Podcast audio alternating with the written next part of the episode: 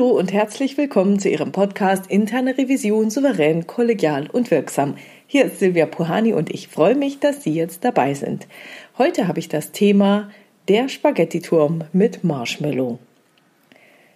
Vor langer Zeit schon hörte ich von einem Experiment. Jetzt habe ich eine Beschreibung davon in dem Buch The Culture Code von Daniel Coyle gefunden. Dazu gibt es auch einiges im Netz. Ich packe ein paar Links in die Show Notes. Das Experiment ist wie folgt. Eine Gruppe aus vier Personen soll in einer vorgegebenen Zeit die höchste freistehende Struktur aus folgenden Materialien bauen. 20 ungekochte Spaghetti in normaler Länge, ungefähr 1 Meter Tesafilm, 1 Meter Bindfaden und ein Marshmallow in normaler Größe. Also nicht die ganz kleinen, sondern ein großer. Und die einzige Regel ist jetzt nun, dass der Marshmallow der höchste Punkt der Struktur sein muss. Und die muss natürlich stehen und darf nicht umkippen. Der Erfinder dieses Experiments, Peter Skillman, hat es in Gruppen durchgeführt, die jeweils vier Personen umfassten. Das heißt, es handelt sich nicht um eine Einzelaufgabe, sondern um eine Gruppenaufgabe. Also jede Gruppe aus vier Personen versucht, den höchsten Turm zu bauen. Peter Skillman hat dieses Experiment unter anderem an verschiedenen Universitäten durchgeführt. Und das Interessanteste an diesem Experiment waren die teilnehmenden Gruppen. Er hat natürlich an der Universität ein paar Studenten genommen, BWL-Studenten, aber auch ein paar Vorschulkinder. Die BWL-Studenten schritten sofort zur Tat. Sie unterhielten sich und dachten strategisch. Sie untersuchten die Baumaterialien. Sie diskutierten verschiedene Ideen und stellten sich schlaue Fragen. Sie generierten verschiedene Optionen und verfeinerten die vielversprechendsten Ideen. Ihre Vorgehensweise war professionell, rational und intelligent. Das Ergebnis ihrer Überlegungen lag darin, eine bestimmte Strategie zu verfolgen. Dann teilten sie die Arbeit auf und begannen zu bauen. Die Vorschulkinder gingen an die Sache anders ran. Sie überlegten sich keine Strategie, sie analysierten nichts, sie teilten ihre Erfahrungen auch nicht. Sie stellten sich keine Fragen, schlugen keine Optionen vor oder verfeinerten irgendwelche Ideen. Tatsächlich sprachen sie kaum miteinander. Sie standen aber eng beieinander. Ihre Interaktionen waren weder ruhig noch organisiert. Sie griffen sich die Materialien, nahmen sie sich sogar gegenseitig aus der Hand und begannen ohne Plan oder Strategie zu bauen. Wenn sie sprachen, gaben sie nur kurze Kommandos wie Hier, nee, hier. Beschriebe man ihre Technik, müsste man sagen, sie probierten einfach gemeinsam vieles aus. Wenn Sie nun wetten müssten, welches dieser beiden Teams gewinnen wird, wäre das keine schwierige Wahl. Sie würden sehr wahrscheinlich auf die BWL-Studenten wetten, weil diese intelligenter, geschickter und erfahrener darin sind, gute Arbeit zu leisten. Das ist nämlich die Art und Weise, wie wir über Leistungen einer Gruppe denken. Wir nehmen an, dass qualifizierte Individuen gemeinsam fachmännische Arbeit leisten. Und mit diesem Denken hätten sie ihre Wette verloren. In Dutzenden von Versuchen schafften die Vorschulkinder es im Durchschnitt, Strukturen mit 66 Zentimeter Höhe zu bauen. Die BWL-Studenten hingegen schafften durchschnittlich nur Strukturen mit 25 Zentimeter Höhe zu bauen. Ähnliche Ergebnisse gab es, wenn die Vorschulkinder gegen Gruppen von Juristen oder Gruppen von CEOs antraten. Die Juristen schafften durchschnittlich 38 cm Höhe und die CEOs schafften durchschnittlich sogar 56 cm Höhe, blieben aber 10 cm unter den Vorschulkindern. Wir können es uns nur schwer vorstellen, dass schlaue, erfahrene BWL-Studenten solch schlechte Ergebnisse erzielen. Wir können uns auch nur schwer vorstellen, dass ungebildete und unerfahrene Vorschulkinder gemeinsam so tolle Ergebnisse erzielen. Das alles liegt daran, dass unser Instinkt uns dazu leitet, dass wir uns auf die falschen Details fokussieren. Wir fokussieren uns auf das, was wir sehen können, die individuellen Fähigkeiten. Aber individuelle Fähigkeiten sind nicht das, was bei diesem Experiment ausschlaggebend ist. Was ausschlaggebend ist, was in einer Gruppe ausschlaggebend ist, sind die Interaktionen. Die BWL-Studenten scheinen auch zusammenzuarbeiten. Sie verwenden aber viel Zeit darauf, ihren Status zu klären, das heißt die Hackordnung festzulegen. Sie versuchen herauszubekommen, welchen Status Sie in dieser Gruppe einnehmen. Wer hat das Kommando? Ist es okay, wenn ich jemand anders kritisiere? Welche Spielregeln gelten hier überhaupt? Ihre Interaktionen erscheinen zwar geschmeidig, aber das zugrunde liegende Verhalten ist mit Ineffizienz, Zögern und subtilem gegenseitigen Wettbewerb durchsetzt.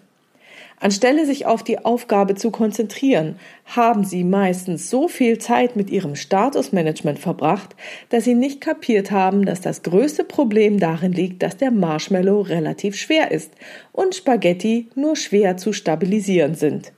Folglich brechen ihre ersten Versuche oft zusammen und ihnen geht dann die Zeit aus. Die Handlungen der Vorschulkinder erscheinen oberflächlich gesehen sehr unorganisiert. Betrachtet man sie jedoch als Einheit, ist ihr Verhalten effektiv und effizient. Sie kümmern sich nicht um ihren gegenseitigen Status. Sie stehen Schulter an Schulter und arbeiten gut zusammen. Sie handeln schnell, erkennen Probleme und bieten sich gegenseitig ihre Hilfe an. Sie experimentieren, gehen Risiken ein und erkennen Auswirkungen. Das leitet sie zu einer effektiven Lösung. Die Vorschulkinder sind nicht erfolgreicher, weil sie schlauer sind, sondern weil sie auf eine schlauere Art und Weise zusammenarbeiten. Was macht also eine gute Zusammenarbeit in der Gruppe aus? Nach dem Buch Culture Code gibt es folgende fünf messbare Faktoren, die für eine gute Teamperformance entscheidend sind. Erstens, jeder in der Gruppe redet und hört in gleichen Teilen zu, und die Redeanteile werden dabei kurz gehalten. Zweitens, die Teammitglieder behalten auf einem hohen Niveau gegenseitigen Augenkontakt bei. Die Gespräche und Gesten sind ausdrucksstark. Drittens, Teammitglieder kommunizieren direkt miteinander, nicht nur über den Chef und nicht nur mit dem Chef.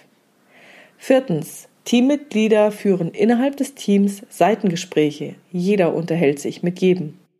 Fünftens, Teammitglieder bringen ihre gesammelten Erfahrungen in das Team ein.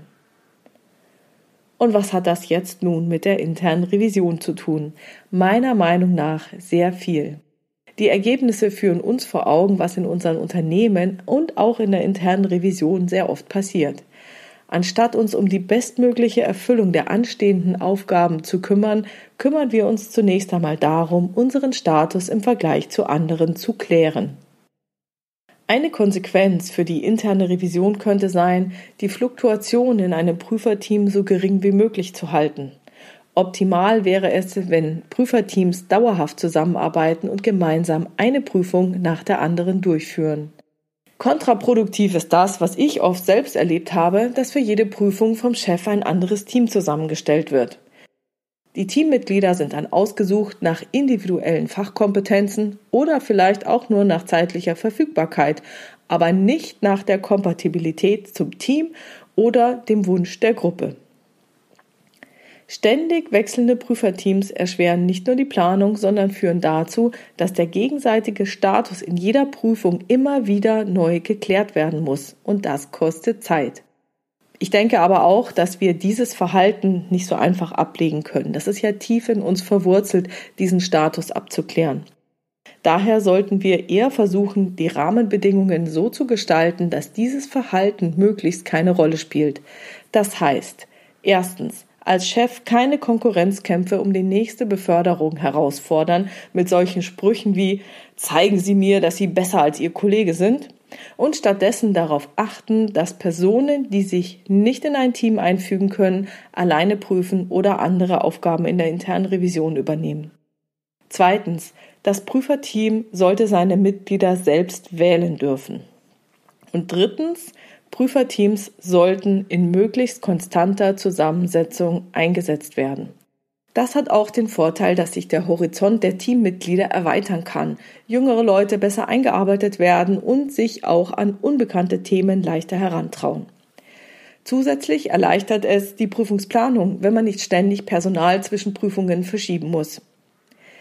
Ich freue mich über Ihre weiteren Ideen, Gedanken und Kommentare, was wir aus diesem Experiment in der internen Revision alles lernen können. Und natürlich möchte ich auch Ihre Bilder sehen von Ihren Konstruktionen. Wie Sie wissen, passt es am besten in der Xing- oder LinkedIn-Gruppe Interne Revision souverän, kollegial und wirksam unter dem Post zu diesem Podcast. Ich bin sehr gespannt darauf. Ja, und das war's jetzt heute schon wieder mit dem Thema der Spaghetti-Turm mit Marshmallow.